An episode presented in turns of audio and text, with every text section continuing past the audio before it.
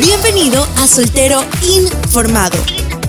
El podcast donde puedes cuestionar lo que no te atreves a preguntar. Soltero Informado.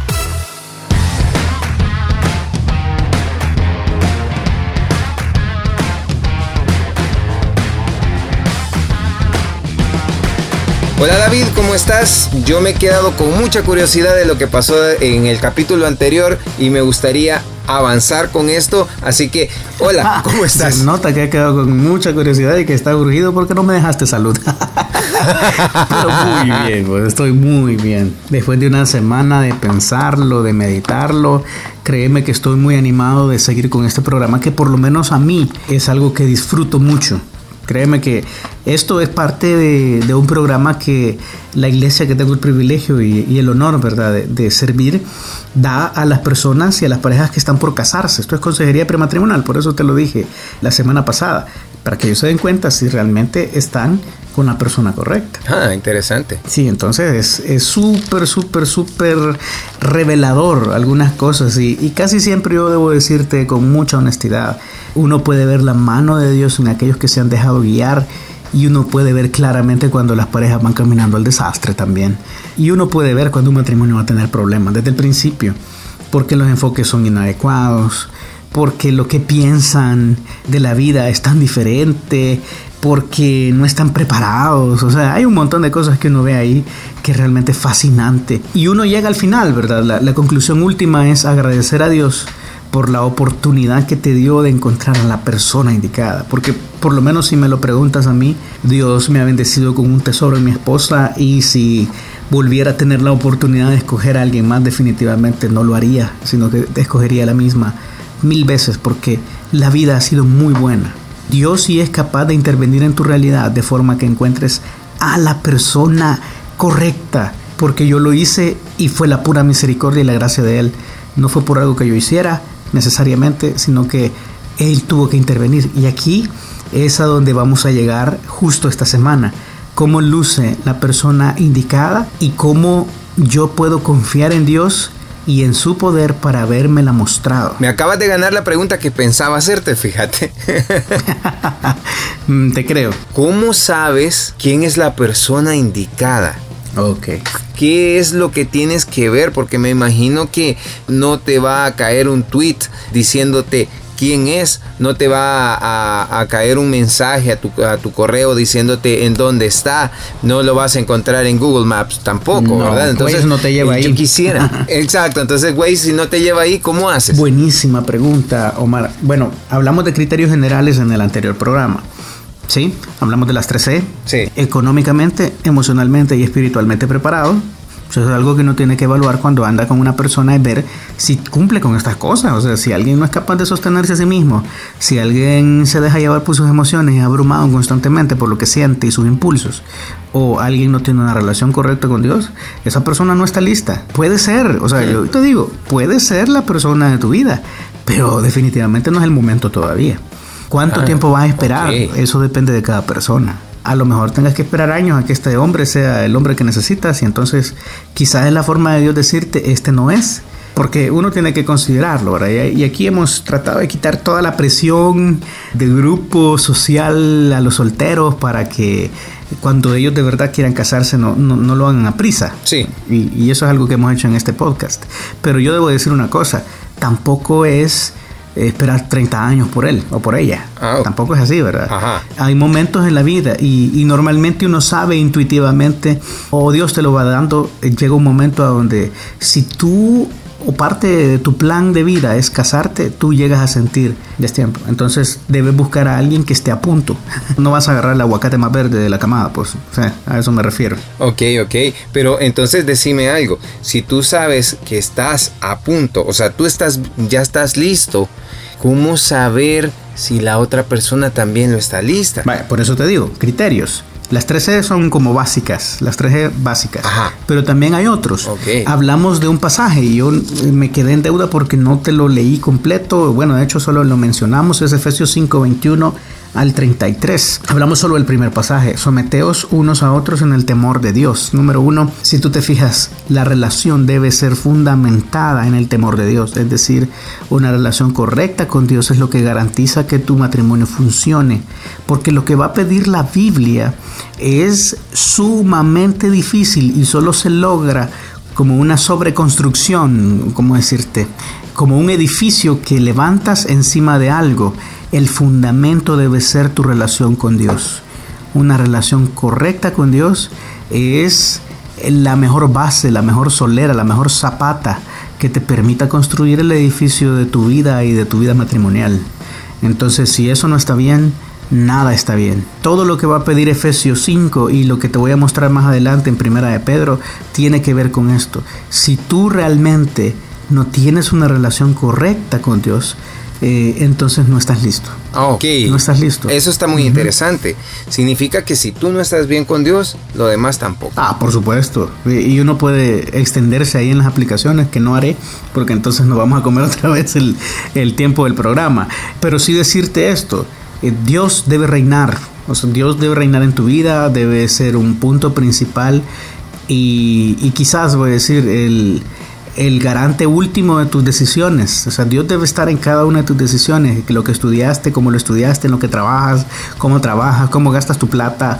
Todo esto debe, debe tener en cuenta y estar como pintado por todos lados del, del color de Dios. Ajá. Pongo algunos ejemplos porque yo sé que ahorita en la mente de algunos solteros hay como un conflicto terrible, ¿verdad? ¿Qué, qué, qué le pasa? ¿verdad? Ok, Sí, de hecho estoy haciendo sí, cortocircuito. te lo pongo así, te lo pongo así. Ajá, ajá. Un hombre que no teme a Dios, que no tiene una relación correcta con Él, jamás, jamás le va a dar a una mujer el lugar que se merece dentro de un matrimonio. Hablemos de fidelidad. Ajá. Si yo, si yo no tengo a Dios, yo no temo a Dios, yo tengo mis impulsos, ¿verdad?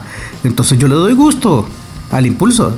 Porque no existe Dios y entonces ¿qué? ¿a quién le tengo que rendir cuentas? Ahora, una de las cosas que uno tiene que entender es que cuando sacamos a Dios de la ecuación de la vida en general, estamos sacando el estándar moral de la jugada. Nada me obliga a mí a ser fiel a una sola mujer si yo no temo a Dios. Muy cierto, eso es muy cierto. Lo que acabas de decir es algo muy interesante. De hecho, ayer estaba hablando con una buena amiga y estábamos en una discusión, en un debate amistoso. Yo le decía a ella, creo que esto también va a ser un tema para un podcast, fíjate. Yo le decía que las relaciones más fuertes nacen de las amistades. Mm. Pero ella me decía que ella nunca ha podido ver a un amigo de otra manera. O sea, el que es amigo es amigo y no pasa de ahí. Yo le decía, tú dices, esta persona me gusta, me voy a convertir en su amiga para después ver si puedo tener una relación con esta persona y llegar a un futuro noviazgo. Entonces me decía, sí, así hago. Bueno, se lo dije de esta manera. Yo siento que las cosas que tú estás diciendo están erradas porque ¿cómo conoces a alguien si ya le viste un interés?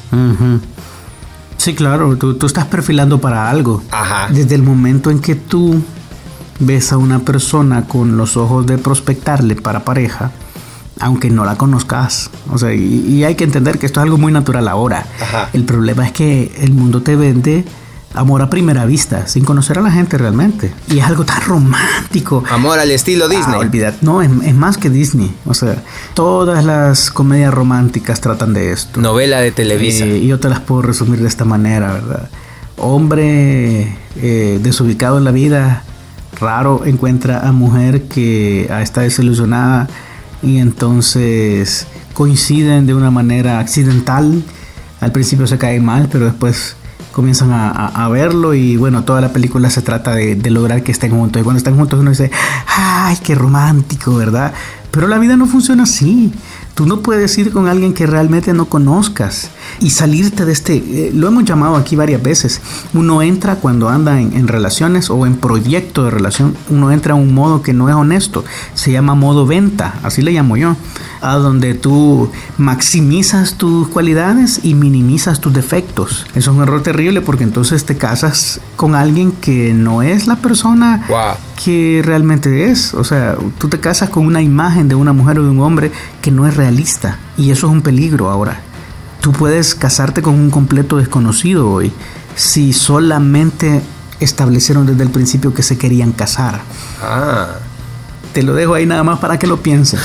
El mejor caldo de cultivo para relaciones saludables es tu pool de amigos. Uh. Aquellos que te conocen bien, bien, bien. Aquellos que saben cómo reaccionas mal cuando algo sucede. Aquellos que saben cuáles son tus luchas más profundas. Aquellos que saben cuáles han sido históricamente tus errores. Yo he visto, bueno, cualquier cantidad de, relaciones ahora, ¿verdad? Yo te puedo decir, y lo hemos dicho antes, ahora los matrimonios que conozco ya van en los rangos del mil, de miles. Entonces yo te puedo decir que las mejores relaciones que he visto son de amistades que se han desarrollado y evolucionaron para volverse luego matrimonios. Porque una cosa debo decirte con mucha seguridad ahora, esta mujer o este hombre que tú conoces en este tiempo, que está tan guapo o tan guapa, no va a estar tan guapo o tan guapo en 80 años. Quizás ni siquiera va a estar vivo. pero, pero digamos que proyectémonos 50 años en el futuro. Ya no va a tener esos ojos soñadores, eh, esas mejillas perfectas que cuadran en una cara simétrica. No, ya no. Eso- se va a acabar. Sí, ¿Y porque las orejas no dejan de crecer, dicen. Claro, claro. ¿Con qué te vas a quedar entonces? ¿Con el cascarón que te vendieron? O sea, tiene que ser amigo. O sea, hay una parte donde yo no quisiera ser absolutista ahora, pero algo que yo le recomiendo a cada... Absolutamente. no, algo que yo le recomiendo a cada matrimonio en proyecto es, debes ser amigo de tu pareja. Tu pareja debe ser capaz de manejar tu, tu comunicación más profunda. Ella, debe, ella o él debe conocer tus temores más profundos, tus luchas más profundas. Debe ser capaz de hablar honestamente con ellos. Y eso no se logra en modo venta. Eso se logra desde la base de una amistad previa. Ah, interesante. Porque es bien difícil, o sea, es, yo no voy a decir que es imposible, pero es sumamente difícil que tú conozcas a cabalidad a una persona que desde el principio te gustó y dijiste, este es el hombre de mi vida. Ajá. Es difícil, es muy difícil, porque este es el hombre de mi vida, esta es la mujer de mi vida, entonces yo le voy a enseñar lo mejor para que me compre. O sea, así funciona. Sí. Eh, en la práctica sí funciona, entonces nunca logramos apreciar todo, completamente todo. Por eso es que yo, yo recomiendo, yo creo que ya lo hice en este podcast, pero si no, yo te recomiendo una cosa. Si tú estás tratando de conocer a alguien, o si del principio se gustaron y ahora son novios, ¿sabes cómo funciona? Conócelo o conócela. ¿Cómo se conoce a alguien? Sacándolo de su, de su control. Obviamente él te va a mostrar su mejor cara, su cara caballerosa, te va a abrir la puerta, bueno, etcétera. Pero ¿qué hace cuando está realmente molesto contigo? ¿Cómo reacciona después de haberte esperado tres horas en un lugar y que tú no llegaste por un error que tú cometiste? Ok. Ah, ahí conoces a la gente Ok. cómo reacciona ella, voy a decir así, cuando tú hiciste una de estas torpezas que solemos hacer los hombres y dijiste algo que no debías decir. ¿Cómo te trata cuando tú admites que te equivocaste? Ahí conoces a alguien realmente. Cuando tú le haces daño y te retractas, ¿es capaz de perdonar? ¿O siempre va a tener una colita y se acuerda lo que hiciste hace 86, 86 días, 24 horas y 15 segundos? Interesante. No sé, no sé, o sea, ahí respóndeme tú, ¿lo conoces o la conoces a ese nivel? Wow. Si la respuesta es no, probablemente te estás casando o estás pensando casarte con un desconocido. ¿Cómo afrontas las crisis que vengan a la vida? ¿Cómo afronta una enfermedad terminal? ¿Cómo, cómo afronta los retos y desafíos de las injusticias? ¿Cómo afronta tener un mal jefe? Todo, todo eso debemos conocer. Sabes, ahorita me acabas de acordar de una pareja que yo conocí. La chica le dijo a él que ella muy probablemente estaba sufriendo de una enfermedad terminal Wow. y que ella lo quería dejar porque ella no quería que él estuviera sufriendo eso. Pero a mí me impactó bastante porque estaban adentro de un supermercado. Entonces él le dijo, mira, no me importa lo que esté pasando, la verdad es que si eso va a pasar, lo vamos a enfrentar los dos. O sea, y solo eran novios, pues. Entonces, no sé, ¿esa era la persona indicada para ella? Por supuesto, quédate con aquel que está dispuesto a esperarte, a soportarte y a sostenerte hasta el final. Las promesas que se hacen delante de un altar, sea un altar religioso o sea un altar meramente civil, es que tú estás con ella o con él hasta que la muerte los separe. Por otro lado, fíjate, te voy a comentar la otra historia, el otro lado de la moneda. Hubo otra pareja, siempre de mis amigos, a la madre de esta chica la habían diagnosticado con una enfermedad terminal. Pero lo terrible del caso fue que el muchacho al darse cuenta de eso la terminó a ella. Uh. O sea, la dejó y él se retiró y la dejó a ella con esa pena, más el corte que él le dio y llevar también la situación de la enfermedad que su madre estaba padeciendo en ese momento y llevar sola esa carga, ¿verdad? Cuando los conocí la primera vez, cuando yo vi esa pareja, dije, wow, esta pareja va a ser ejemplar, hmm. pero nunca me imaginé que iba a tomar esta persona la salida más próxima para poder dejar a la chica pues soportando su dolor hmm. más el dolor extra que este le causó. Yo voy a decir algo ahí y quizás va a sonar la cosa más insensible del mundo, pero gracias a Dios que ella se dio cuenta antes de serlo su esposo. Sí. O sea, lo último que querés es a un hombre que te abandone en la peor crisis de tu vida. Eso es lo último que querés.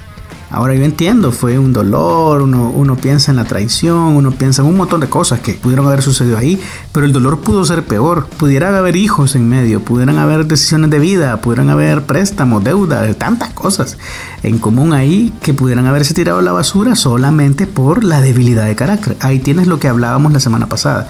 Hombres de carácter débil son terribles esposos, son terribles novios. Wow. Si sus impulsos le ganan, y aquí es donde yo voy a regresar a lo que estábamos hablando, un hombre que no teme a Dios no tiene por qué respetar tu integridad. ¿Por qué lo va a respetar si nada a él le dice que es malo hacerlo? O sea, no va a respetarte como ser humano, no va a respetar tu valor intrínseco, no va a respetar que tengas necesidades y que necesites ser cuidada, amada y protegida, que es precisamente lo que Efesios 5 nos dice acerca de las necesidades profundas de una mujer.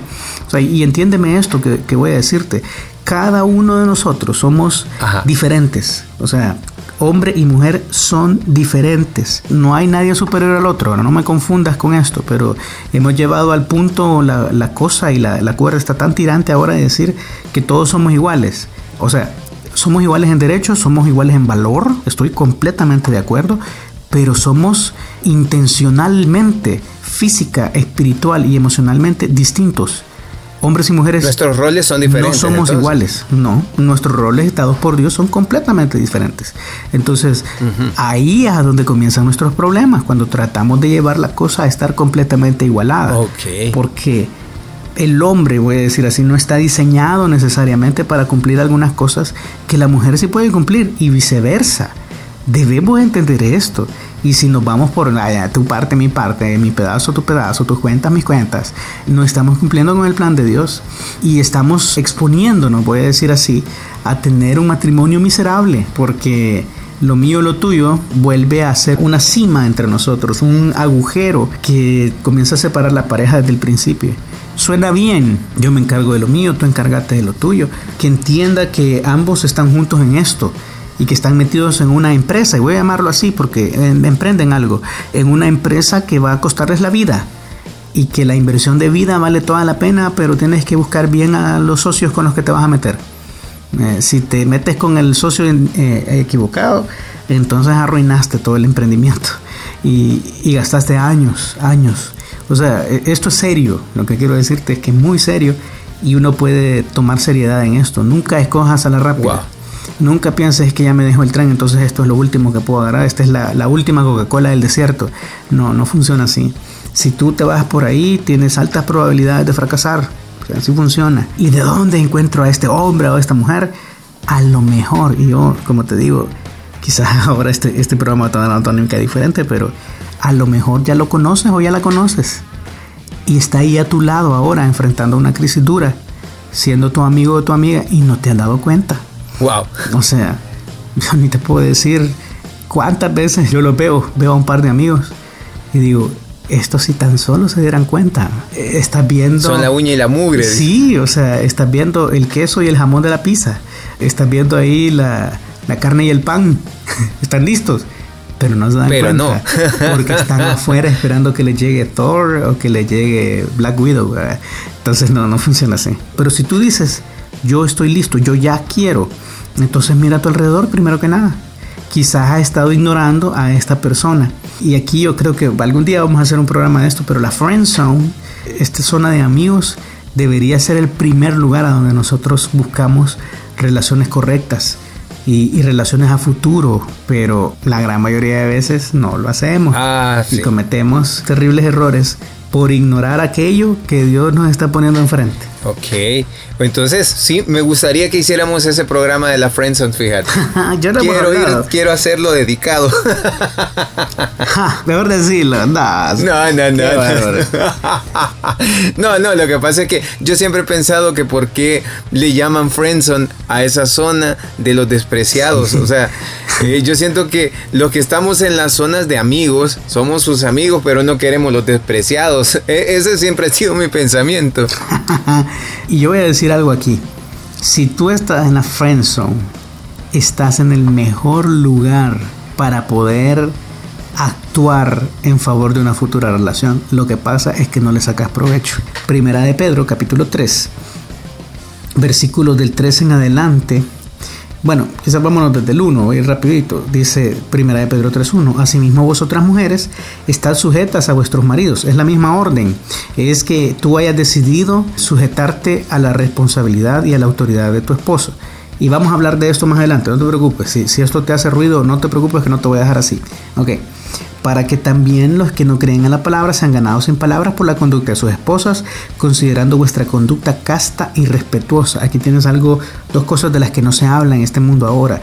Casto es una persona que es sobria, no es estrafalaria, no es extravagante y no está buscando gustar afuera. Sea, esto es, ¿para quién te arreglas? Esta es la pregunta, ¿verdad?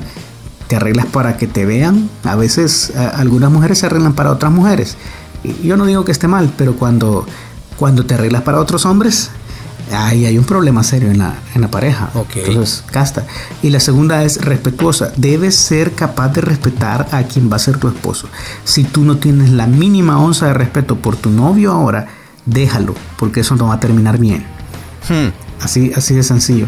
Si esta persona no es digna de ganarte tu respeto, entonces no es la persona indicada para ti. Punto. ¿Por qué? Porque viene el pasaje va a aplicar. Dice, vuestro atavío no sea el externo, de peinados ostentosos, de adornos de oro, vestidos lujosos. Y aquí muchas personas se han equivocado diciendo, ya ves, es pecado ordenarse y arreglarse. No.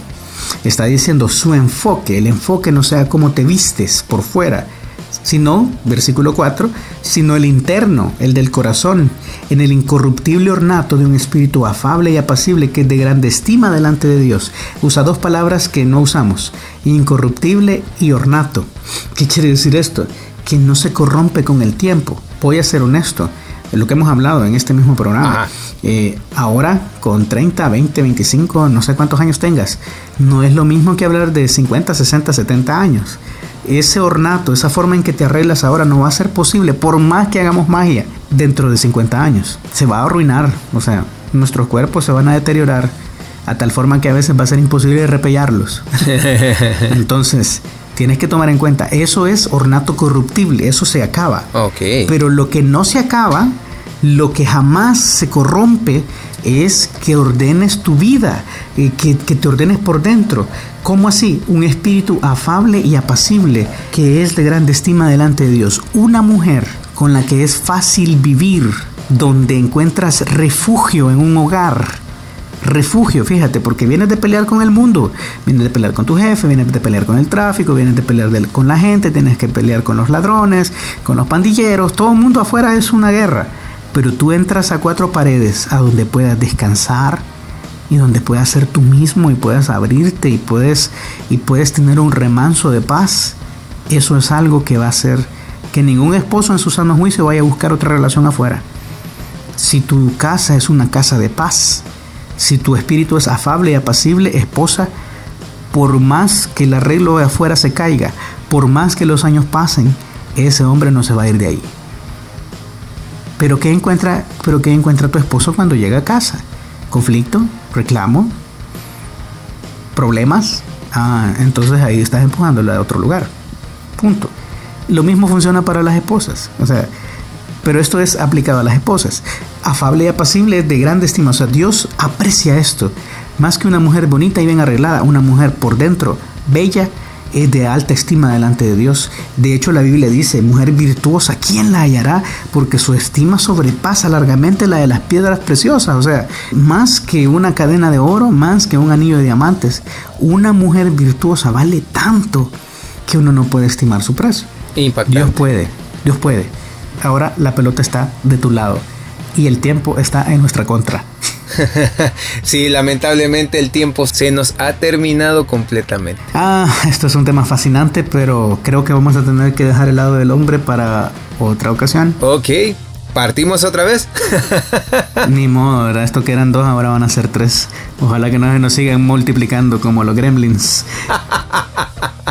no les den de comer a medianoche y no los bañen.